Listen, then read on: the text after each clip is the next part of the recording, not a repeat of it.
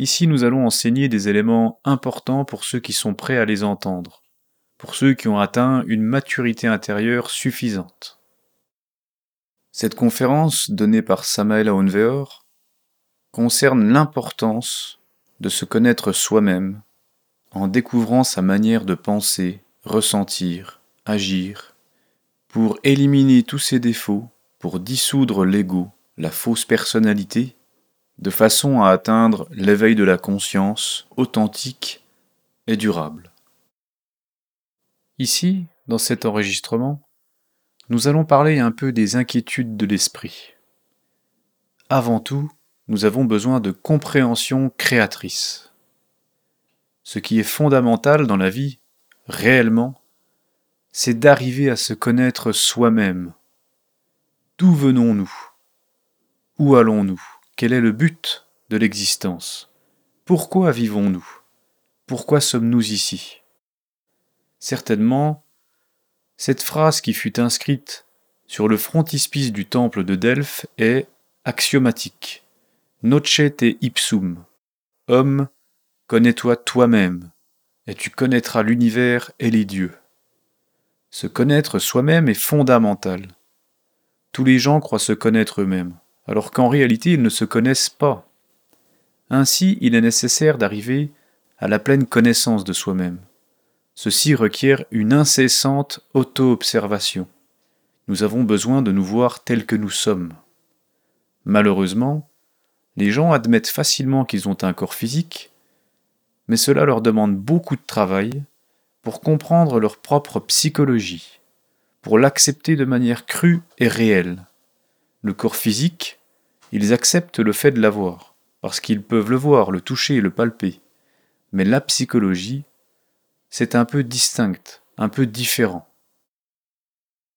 Assurément, comme ils ne peuvent pas voir leur propre psyché, qu'ils ne peuvent ni la toucher ni la palper, pour eux c'est une chose vague qu'ils ne comprennent pas. Quand une personne commence à s'observer elle-même, c'est le signe infaillible qu'elle a l'intention de changer.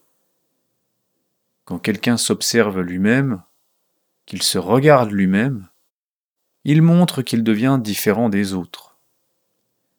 C'est dans les diverses circonstances de la vie que nous pouvons nous auto-découvrir c'est à partir des différents événements de l'existence que nous pouvons extraire le matériel psychique nécessaire à l'éveil de la conscience. Donc, dans nos relations avec les gens, que ce soit à la maison ou dans la rue, au champ, à l'école ou à l'usine, etc., les défauts cachés que nous portons en nous affleurent spontanément, et si nous sommes alertes et vigilants comme la sentinelle en temps de guerre, alors nous les voyons. Un défaut découvert doit être compris intégralement dans tous les niveaux du mental. Si, par exemple, nous avons eu une scène de colère, supposons, nous devrons comprendre tout ce qui est arrivé. Supposons que nous ayons eu une petite dispute. Il se peut que nous soyons entrés dans un magasin pour demander quelque chose, et que l'employé, nous est apporté autre chose que nous n'avions pas demandé. Alors nous nous sommes irrités légèrement. Monsieur, nous disons, je vous ai demandé telle chose et vous m'apportez autre chose. Ne vous rendez-vous pas compte que je suis pressé, que je ne peux pas perdre mon temps Voilà une petite dispute, une petite contrariété. Il est évident que nous avons besoin de comprendre ce qui s'est passé. En arrivant à la maison, nous devons immédiatement nous concentrer profondément sur ce qui s'est passé. Si nous étudions les motifs profonds qui nous ont fait agir de la sorte, de cette façon, en nous en prenant à l'employé parce que il nous a pas apporté ce que nous avions demandé, nous en venons à découvrir notre propre auto-importance, c'est-à-dire que nous nous sommes crus très importants. Il est évident qu'il y a eu en nous ce qu'on appelle la suffisance, l'orgueil, l'irritabilité. Voilà l'impatience, voilà plusieurs défauts. L'impatience est un défaut, la suffisance est un autre défaut, l'auto-importance, nous sentir très important, voilà un autre défaut. L'orgueil, nous sentir très grands et regarder avec dédain l'employé qui nous a servi, toutes ces raisons ont fait que nous nous sommes comportés de manière inharmonieuse. Par la même occasion, nous avons découvert différents jeux qui doivent être travaillés, compris. Il faut étudier à fond ce qu'est le moi de la suffisance. Il faudra le comprendre complètement. Il faudra l'analyser. Il faudra l'étudier à fond. Ce qu'est le moi de l'orgueil. Il faudra étudier à fond ce qu'est le moi de l'auto-importance. Il faudra étudier à fond ce qu'est le moi du manque de patience, ce qu'est le moi de la colère, etc. C'est un groupe de moi. Chacun doit être compris séparément, étudié, analysé.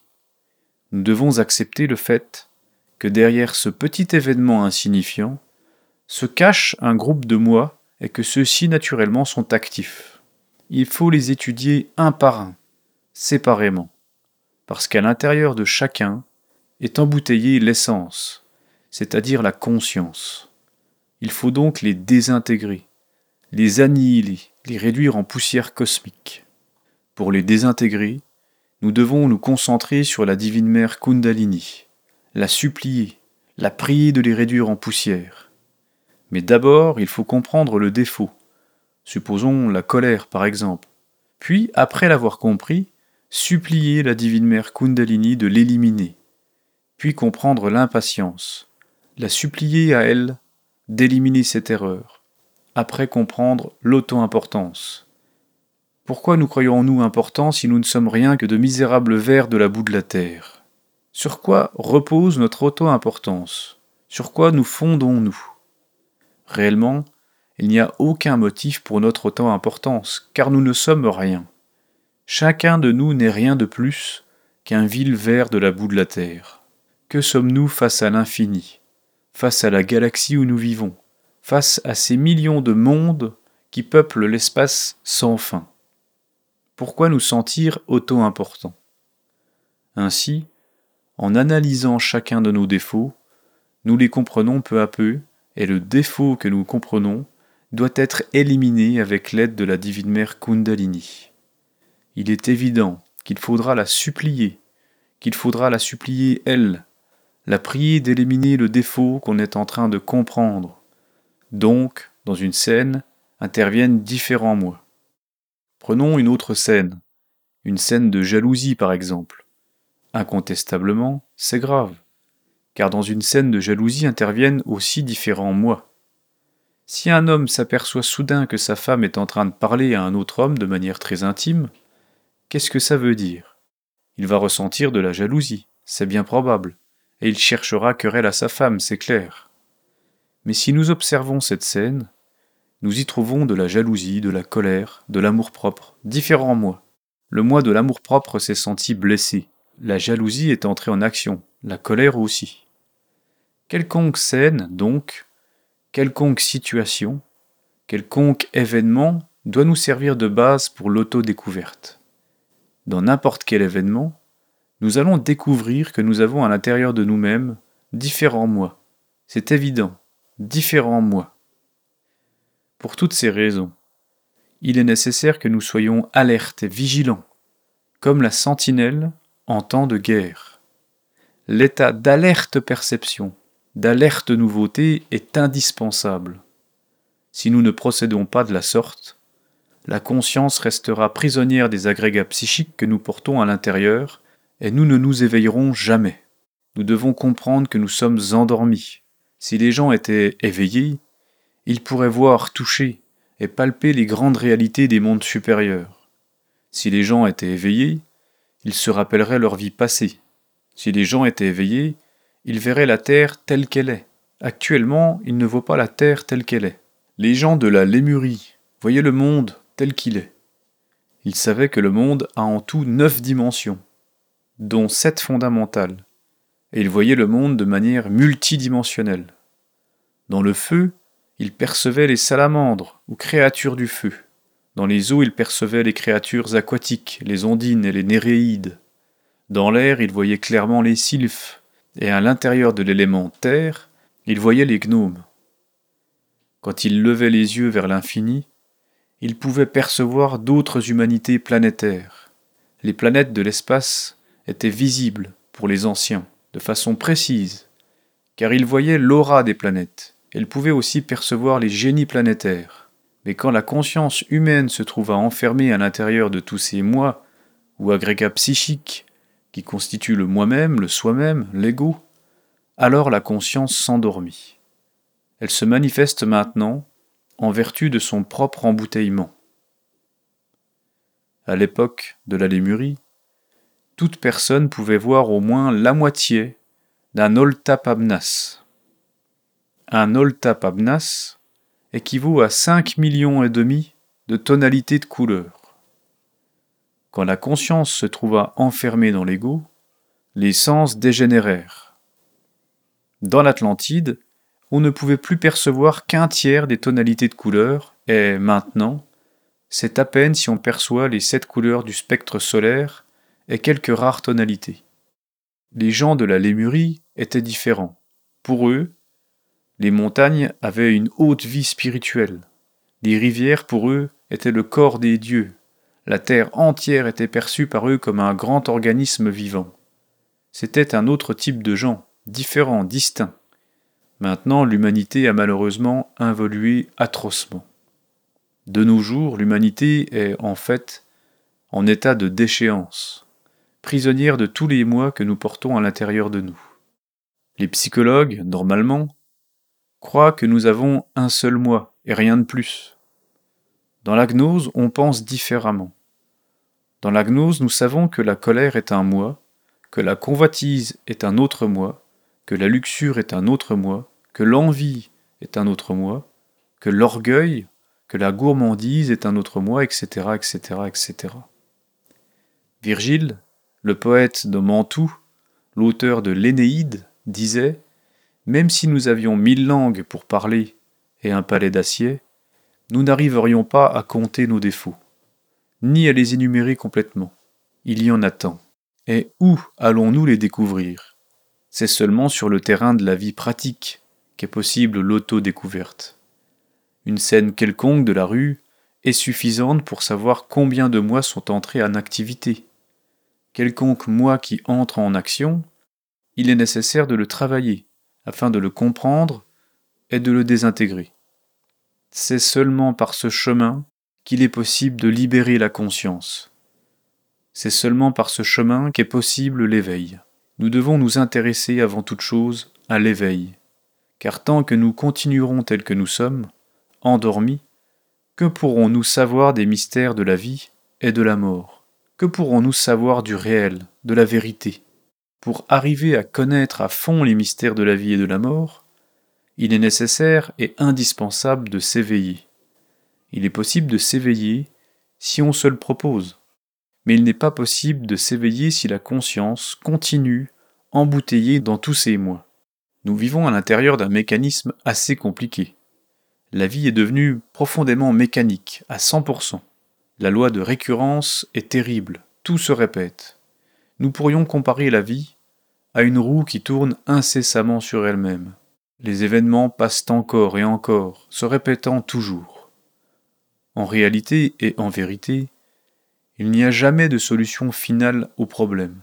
Chacun porte ses problèmes, mais la solution finale, en réalité et en vérité, n'existe pas. S'il y avait une solution finale au problème que nous avons dans la vie, cela signifierait que la vie ne serait pas la vie, mais la mort. Ainsi donc, la solution finale, on ne la connaît pas. La roue de la vie tourne. Toujours les mêmes événements reviennent, se répétant de façon plus ou moins modifiée, à un niveau plus ou moins élevé, mais se répétant. Arrivé à la solution finale, empêcher que la répétition d'événements ou de circonstances continue est une chose plus qu'impossible. Alors, la seule chose que nous ayons à faire, c'est d'apprendre à savoir comment nous allons réagir face aux différentes circonstances de la vie si nous réagissons de la même manière, si nous réagissons toujours avec violence, si nous réagissons toujours avec luxure, si toujours nous réagissons avec convoitise face aux différentes situations qui se répètent encore et encore, lors de chaque existence humaine, nous ne changerons jamais, car les événements que vous vivez en ce moment, vous les avez déjà vécus dans l'existence passée. Cela signifie, par exemple, que si vous êtes assis à m'écouter maintenant, dans l'existence passée, vous étiez aussi assis à m'écouter. Ce n'était peut-être pas ici même, dans cette maison, mais c'était bien dans un endroit quelconque, de la ville ou d'ailleurs. De même, dans l'avant-dernière vie, vous étiez assis à m'écouter, et dans celle d'avant aussi, vous étiez assis à m'écouter, et moi je vous parlais. C'est-à-dire que cette roue de la vie est toujours en train de tourner, et que les événements qui défilent sont toujours les mêmes.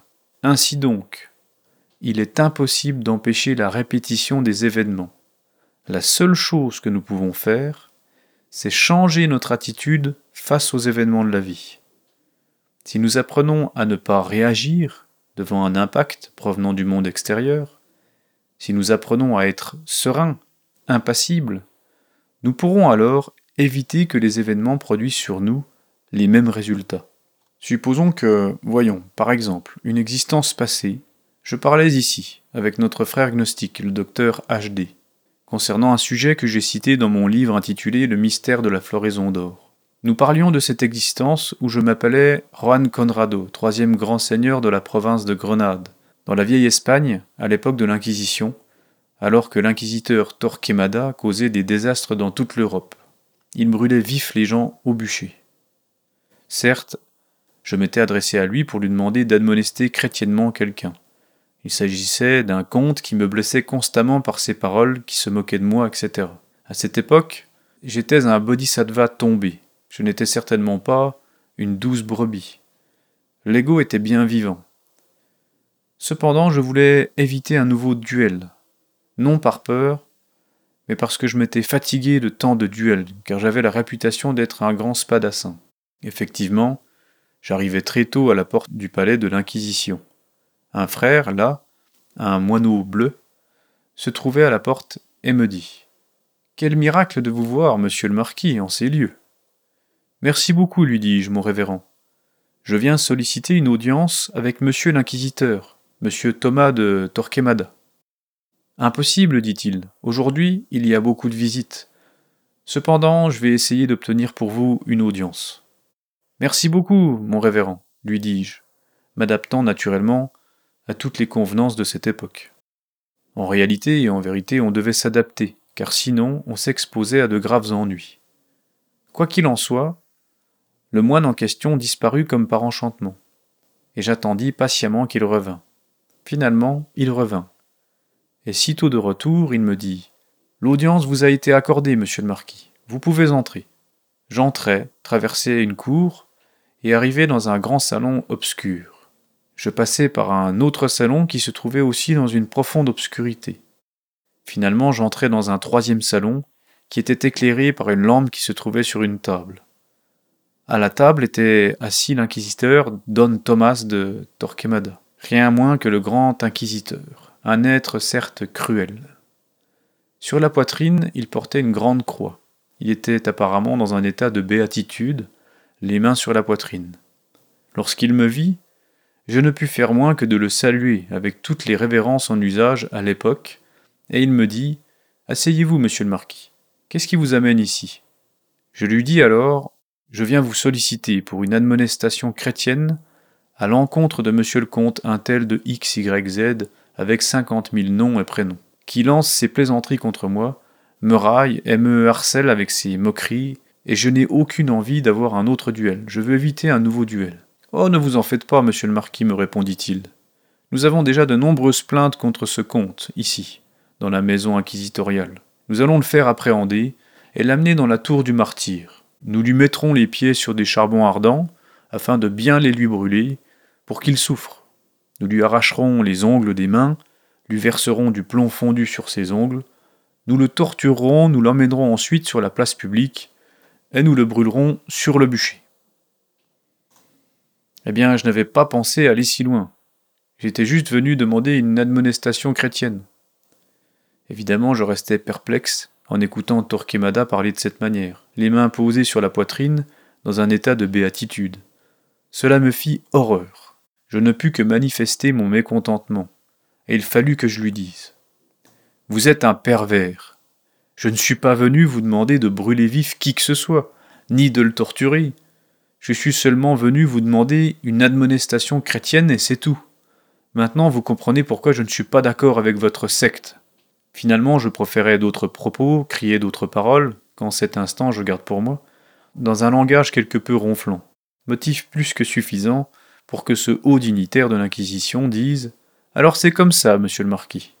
Il fit alors sonner une cloche, et apparut un groupe de chevaliers armés jusqu'aux dents. Ce chevalier du Saint-Office se tint debout, se leva rempli de lui-même, et ordonna aux chevaliers disant Emparez-vous de cet homme. Un moment, chevalier, leur dis-je.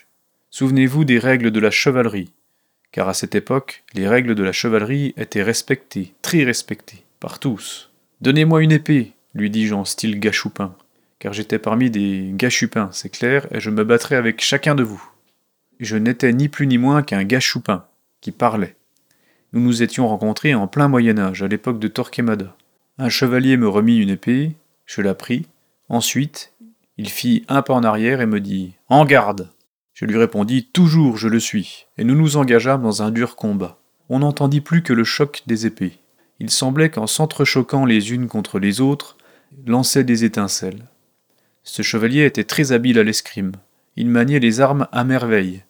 Mais je n'étais pas une douce brebis non plus, bien sûr que non. Total, le duel fut très grave. Il ne me restait plus qu'à faire usage de ma meilleure estocade pour sortir victorieux.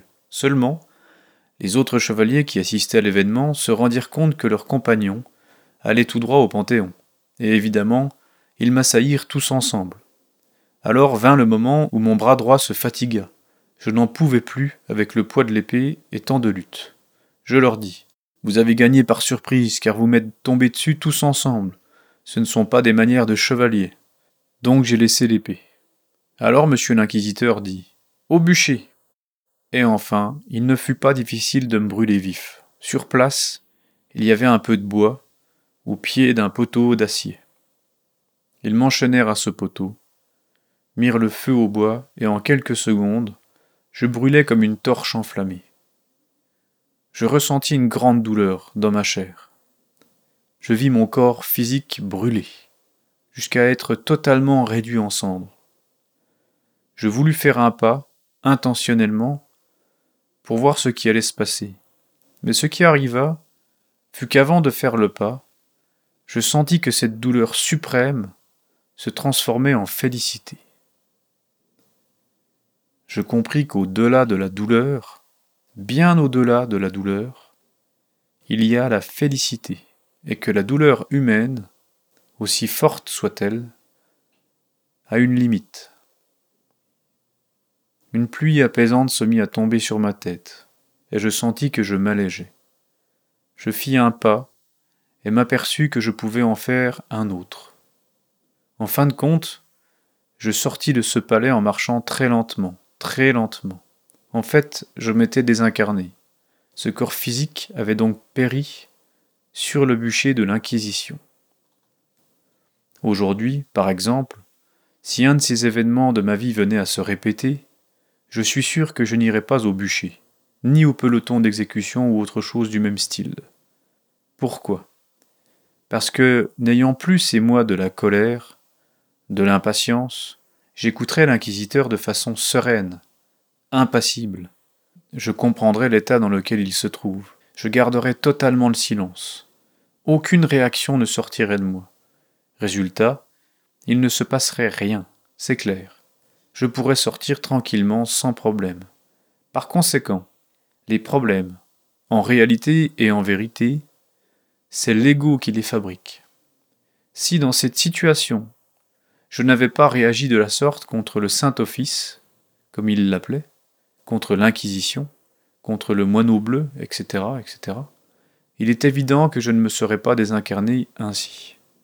Cela ne signifie pas couardise, mais simplement je serais resté serein, impassible. Puis j'aurais tourné les talons, et je me serais retiré sans problème. Il ne reste qu'un point en suspens. Le petit comte aurait été appréhendé et brûlé vif sur le bûcher. Et on aurait pu en rejeter la faute sur moi, n'est-ce pas? Donc, j'aurais eu le courage d'aller informer le comte, quand bien même se serait-il rempli d'une épouvantable colère contre moi, et je lui aurais sauvé l'existence. Peut-être même que cet homme en aurait été reconnaissant. C'est-à-dire que des circonstances aussi fatales ne se seraient pas produites si l'ego avait été désintégré. Malheureusement, j'avais un ego très développé, et voilà les problèmes que fabrique l'ego. Quand quelqu'un n'a pas d'ego, ces problèmes n'arrivent pas. Il se peut que les circonstances se répètent, mais ces problèmes ne se produisent plus, n'arrivent plus. La crue réalité, c'est que les événements peuvent se répéter. Mais ce que nous devons faire, c'est modifier notre attitude face aux événements. Si notre attitude est négative, nous nous créerons alors de très graves problèmes, c'est évident. Il faut donc que nous changions d'attitude face à l'existence. Mais nous ne pouvons pas changer d'attitude face à la vie si nous n'éliminons pas ces éléments préjudiciables qui sont dans notre psyché. La colère, par exemple, combien de problèmes nous vaut la colère? La luxure, combien de problèmes nous vaut la luxure? La jalousie, comme elle est néfaste L'envie, combien d'inconvénients nous attire-t-elle? On doit changer d'attitude face aux différentes circonstances de la vie. Celles-ci se répètent, avec nous ou sans nous, mais elles se répètent. Elles peuvent se répéter avec nous ou sans nous, mais elles se répètent. Ce qui est important, c'est de changer d'attitude face aux différentes circonstances de la vie. C'est-à-dire qu'il faut nous autoconnaître profondément. Si nous nous autoconnaissons, nous découvrons nos erreurs, et si nous les découvrons, nous les éliminons. Si nous les éliminons, nous nous éveillerons, et si nous nous éveillons, nous en venons à connaître les mystères de la vie et de la mort. Nous en venons à expérimenter cela qui n'appartient pas au temps, cela qui est vérité. Mais tant que nous continuerons à avoir la conscience prisonnière de l'ego, du moi, des moi, nous ne saurons évidemment rien des mystères de la vie et de la mort. Ainsi, nous ne pourrons pas expérimenter le réel, nous vivrons dans l'ignorance. Il est donc urgent de mettre en pratique sans délai la maxime de Thalès de Milet, Nocete ipsum, Homme, connais-toi toi-même, et tu connaîtras l'univers et les dieux. Toutes les lois de la nature sont à l'intérieur de soi-même. Et si on ne les découvre pas à l'intérieur de soi-même, on ne peut pas non plus les découvrir en dehors de soi-même. Ainsi donc, à l'intérieur de soi se trouve l'univers.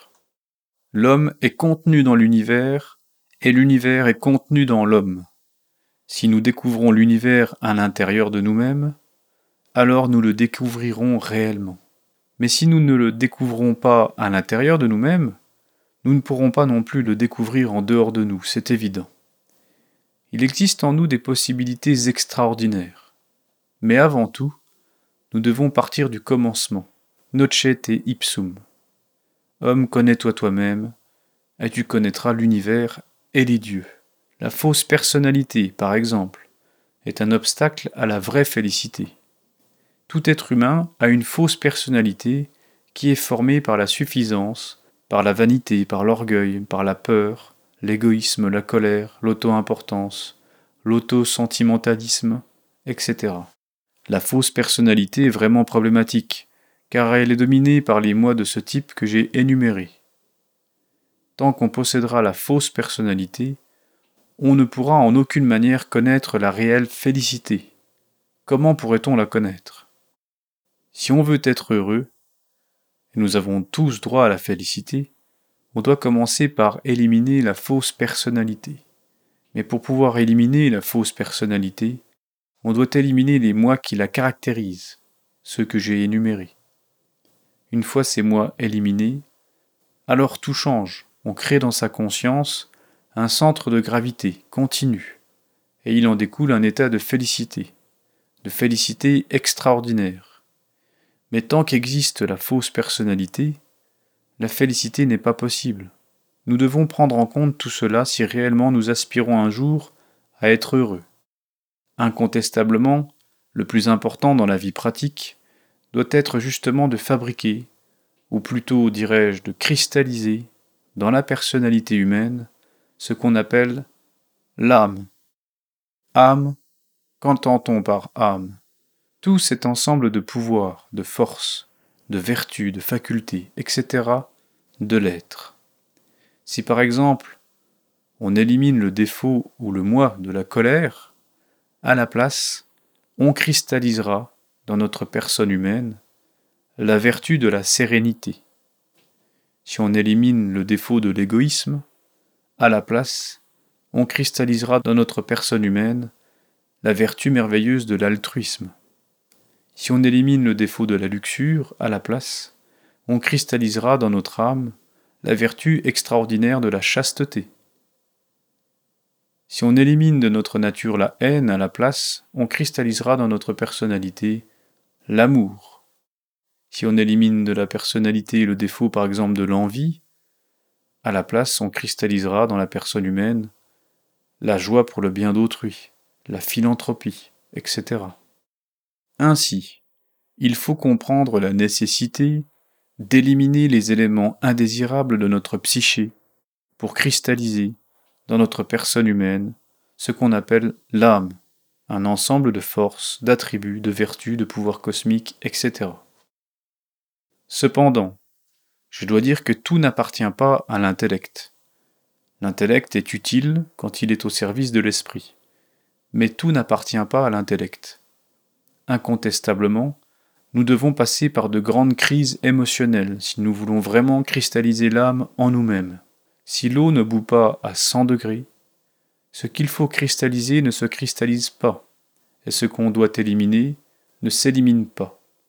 De même, si nous ne passons pas au préalable par de graves crises émotionnelles, ce qu'on appelle l'âme ne se cristallisera pas en nous, et ce qui doit être éliminé en nous ne sera pas éliminé. Alors c'est ainsi, et il en a toujours été ainsi. Quand l'âme se cristallise totalement en nous, même le corps physique se convertit en âme. Jésus de Nazareth, le grand Kabir, a parlé clairement de cela. Il a dit En patience, vous posséderez votre âme. Les gens ne possèdent pas leur âme. C'est l'âme qui les possède. L'âme de chacun souffre en portant un fardeau accablant. La personne. Posséder l'âme est quelque chose de très difficile. Il est écrit En patience, vous posséderez votre âme. Il y a des mois très difficiles à éliminer, des défauts terribles, des mois qui sont en relation avec la loi du karma. Lorsque nous en arrivons là, il semblerait que nous soyons bloqués dans notre progression, et il est évident que c'est ainsi. Cependant, grâce à une patience infinie, on arrivera finalement à l'élimination de ces mois. La patience et la sérénité sont des facultés extraordinaires et des vertus magnifiques, nécessaires pour avancer sur ce chemin de la transformation radicale. Dans mon livre Les Trois Montagnes, je parle précisément de la question de la patience et de la sérénité. Un jour, dans un monastère, un groupe de frères et sœurs attendions impatiemment l'abbé, l'hiérophante, mais celui-ci tardait et les heures passaient, et il tardait. Tous étaient préoccupés. Il y avait certains maîtres, des maîtres très respectables, mais remplis d'impatience.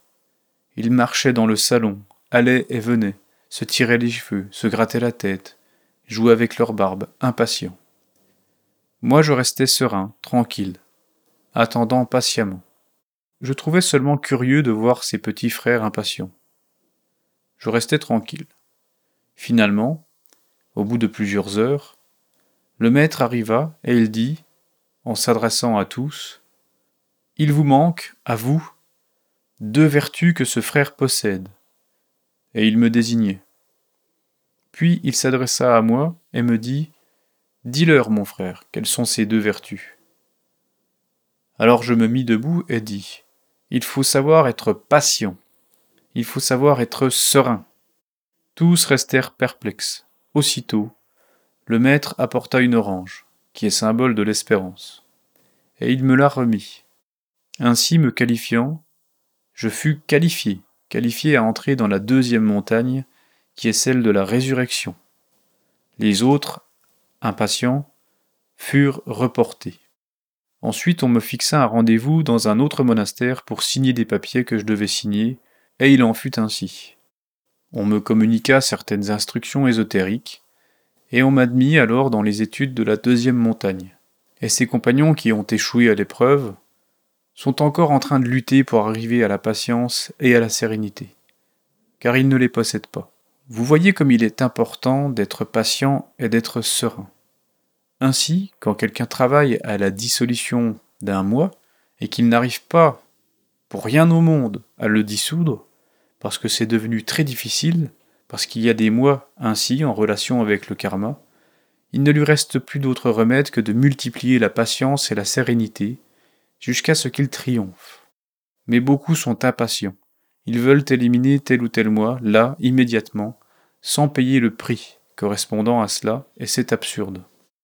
Dans le travail sur soi-même, on a besoin de multiplier la patience à l'infini, et la sérénité jusqu'au summum des summums.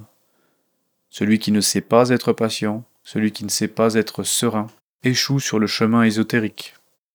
Observez-vous dans la vie pratique. Êtes-vous impatient? Observez-vous. Savez-vous rester serein au moment voulu?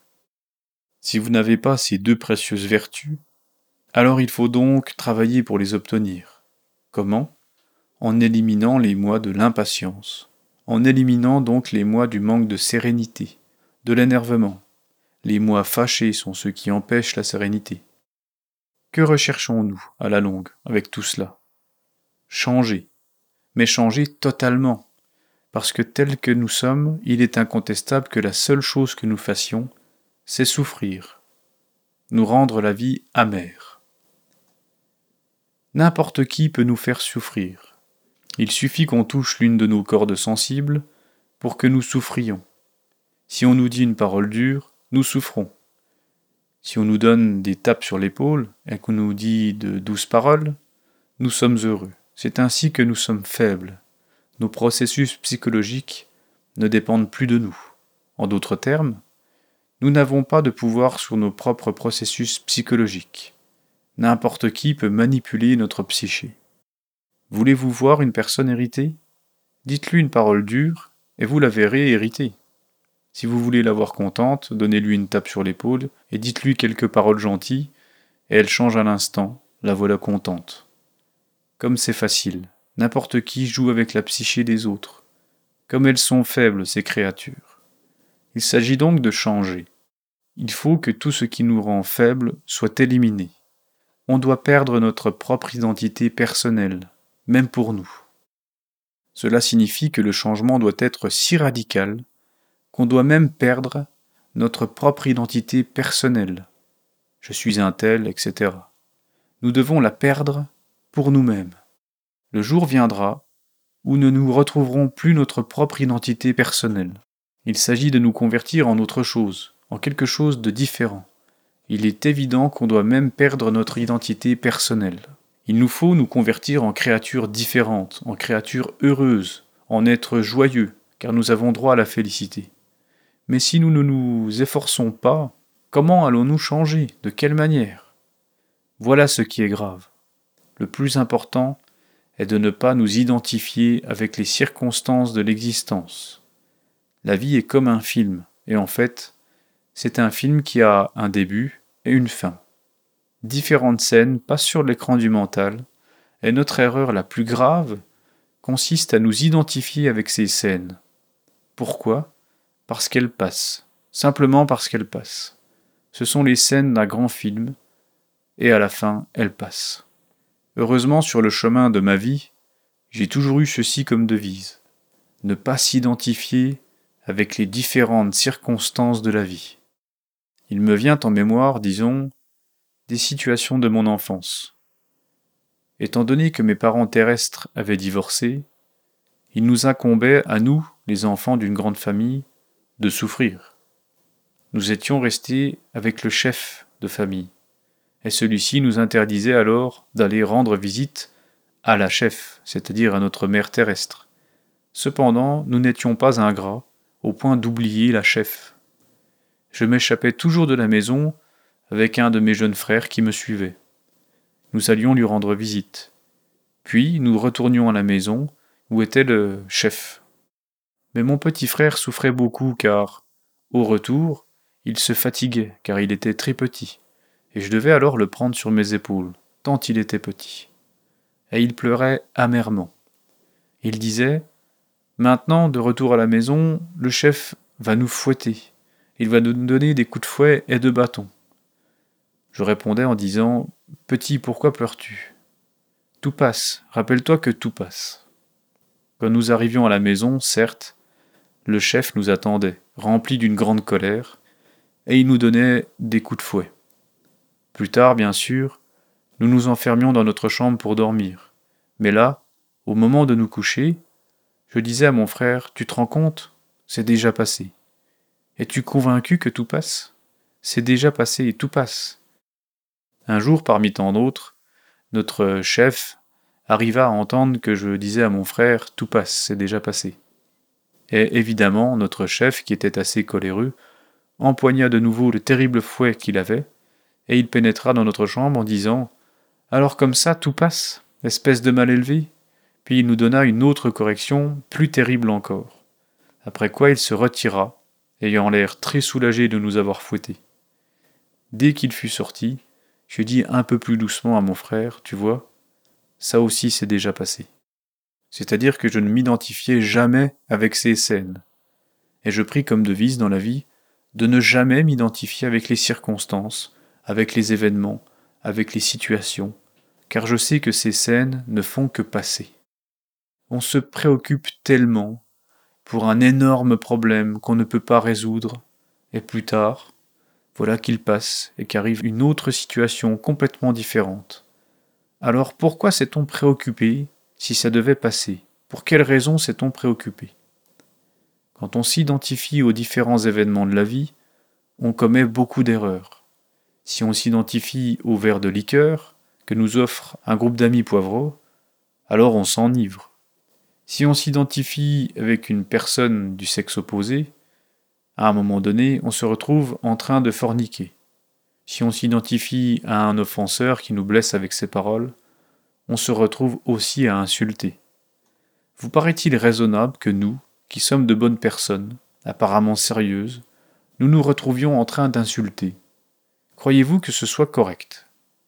Si on s'identifie à une scène de sentimentalisme pleurnichard, par exemple, où tout le monde est en train de pleurer amèrement, on se retrouve aussi avec une bonne provision de larmes.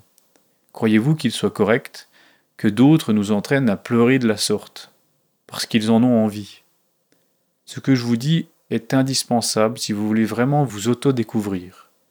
C'est indispensable parce que si on s'identifie totalement à une scène, cela signifie qu'on s'est oublié soi-même.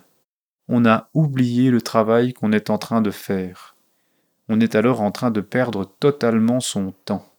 Les gens s'oublient complètement eux-mêmes. Ils oublient leur propre être intérieur profond, parce qu'ils s'identifient avec les circonstances. Normalement, les gens sont endormis car ils s'identifient aux circonstances qui les entourent, et chacun a sa chansonnette psychologique, comme je l'ai dit dans mon livre La psychologie révolutionnaire. À peine rencontrons-nous quelqu'un qui nous dit aussitôt Dans ma vie j'ai dû faire ceci et cela, on m'a volé, j'étais riche, j'avais de l'argent, mais on m'a trompé. Un tel est le voyou qui m'a trompé, et voilà sa chanson psychologique. Dix ans plus tard, nous rencontrons la même personne, et elle recommence à nous raconter la même chanson. Vingt ans plus tard, nous la rencontrons de nouveau, et elle nous raconte la même chanson. C'est sa chanson psychologique. Elle est restée identifiée à cet événement pour le reste de sa vie. Dans ces conditions, comment allons-nous dissoudre l'ego? De quelle manière si on est en train de le fortifier En s'identifiant ainsi, on le renforce, on renforce les moi. Si on s'identifie à une bagarre, on se retrouve aussi en train de donner des coups de poing. Il me vient en mémoire le souvenir d'un match de boxe aux États-Unis entre deux champions, où finalement tous les spectateurs finirent par se donner des coups de poing les uns aux autres, devenus complètement fous. Ils se donnaient tous des coups de poing les uns les autres, ils étaient tous devenus boxeurs. Vous voyez ce qu'est l'identification. J'ai vu une dame qui, en regardant un film où les acteurs pleuraient, bon, ils faisaient semblant de pleurer, c'est clair, Mais cette dame qui était en train de regarder un film se mit à pleurer, aussi, terriblement, dans un état d'angoisse épouvantable. Vous voyez ce qu'est l'identification. Qu'a fait cette pauvre dame qui s'est identifiée au film? Elle s'est crue le héros ou l'héroïne du film. Elle a créé un nouveau moi à l'intérieur d'elle-même, et ce nouveau moi lui a volé une partie de sa conscience. De sorte que si cette personne était endormie, elle l'est encore plus maintenant. Pourquoi? À cause de l'identification. Une fois, il m'arriva d'aller au cinéma, il y a de très nombreuses années de cela. Le film était très romantique. On y voyait apparaître un couple d'amoureux qui s'aimaient, qui s'adoraient, je ne sais quoi. Bon, et moi j'étais très intéressé de voir ce couple d'amoureux. Ses poses, ses paroles, que de regards, que de choses. Et j'étais ravi de les regarder et de les regarder encore. Enfin, le film se termina et je retournai chez moi tout à fait tranquille. Une fois arrivé chez moi, j'eus sommeil et je me couchai. Et alors, cette nuit-là, je me retrouvais dans le monde mental. Là, j'y rencontrai une femme, comme celle que j'avais admirée dans le film. Elle était même très jolie et cette femme se trouvait face à moi. Je m'assis avec elle à une table pour prendre quelques rafraîchissements. C'est alors qu'arrivèrent les paroles douces, tout à fait semblables à celles du film, effectivement. Conclusion. Bon, je n'allais pas jusqu'à la copulation chimique, ni rien de semblable. Par contre, il ne manqua pas de baisers, d'étreintes, de caresses, de tendresses, et de cinquante mille choses de ce style. Je vous raconte une histoire qui s'est passée il y a vingt ans. Elle n'est pas de maintenant, car maintenant je ne vais plus au cinéma. Mais à cette époque, oui, j'allais au cinéma. Il me semblait que c'était un divertissement sain. C'est ce que je croyais. Conclusion. La scène n'était pas très bonne, un peu érotique. Puis le panorama changea, et je descendis du monde mental jusqu'au monde astral, qui sont deux mondes différents. En arrivant alors dans le monde astral, je me retrouvai dans un grand temple, et je pus vérifier qu'un maître m'avait analysé. Bien sûr, je me dis à moi-même, j'ai fait une bêtise. Je reculai de quelques pas pour attendre et voir ce qui allait se passer. Et tout à coup, le maître me fit envoyer un papier par l'intermédiaire du gardien du temple. Le gardien me le remit, et je lus le papier qui disait Retirez-vous immédiatement de ce temple, mais avec Inri, c'est-à-dire en conservant le feu. À proprement parler, je n'avais pas forniqué, donc je n'ai pas perdu le feu. On n'avait pas dépassé la tendresse. Bon, enfin, je me dis alors, rien à faire, c'est grave. Très doucement, je sortis, j'avançai dans l'allée de la nef centrale, et avant de sortir du temple, je m'agenouillai humblement sur un prie-dieu, demandant compassion, demandant qu'on ait un peu de pitié pour mon insignifiante personne qui, c'est vrai, avait commis une bêtise mais rien à faire. J'étais ainsi plongé dans mes prières et mes supplications, lorsque soudain, le gardien vint de nouveau vers moi et me dit Monsieur, on vous a ordonné de vous retirer, de façon plus sévère cette fois-ci. C'est vrai que je voulais parler au maître, lui dis-je, pour lui expliquer mes raisons, non? Alors, me répondit-il, le maître est en ce moment occupé, il est en train d'examiner d'autres effigies du monde mental. C'est alors que j'en vins à me rendre compte que la personne avec laquelle je m'étais trouvé était une effigie mentale créée par moi-même. Je l'avais créée en plein cinéma. Cette effigie avait pris sa vie propre dans le monde mental. C'était une femme exactement identique à l'actrice que j'ai vue dans le film. Résultat, dans mon pauvre mental, je l'avais reproduite, et maintenant, dans le monde mental, je m'étais trouvé face à face avec cette effigie créée par moi-même. Le maître continuait à examiner d'autres effigies d'autres initiés. Je n'avais pas d'autre solution que de sortir du temple. Je revins à mon corps physique. Pendant tout le jour suivant, je fus très triste et regrettais d'être allé au cinéma. Quelle erreur, me dis-je. Je, n'aurais pas dû y aller. Voilà ce que j'ai créé, une effigie mentale. Je fus amèrement déçu. J'attendais alors que la nuit arrive pour voir où j'en étais. Je demandais pardon cinquante millions de fois au Christ, au Christ intime, car je me dis, il est le seul à pouvoir me pardonner cette bêtise. La nuit suivante, je priais de tout mon cœur qu'on me présentât l'épreuve, dont je me sentais capable de sortir victorieux. Plus aucune tendresse ni caresse à cette effigie mentale, etc. Et certes, on m'accorda de repasser l'épreuve. On m'amena, encore mental, au même endroit, à la même table. De nouveau, je rencontrai la dame de mes rêves, l'actrice que j'avais vue sur l'écran. Les tendresses allaient recommencer quand je me souvins de la situation. Immédiatement, je dégainai l'épée flamigère et dis Contre moi, tu ne peux rien.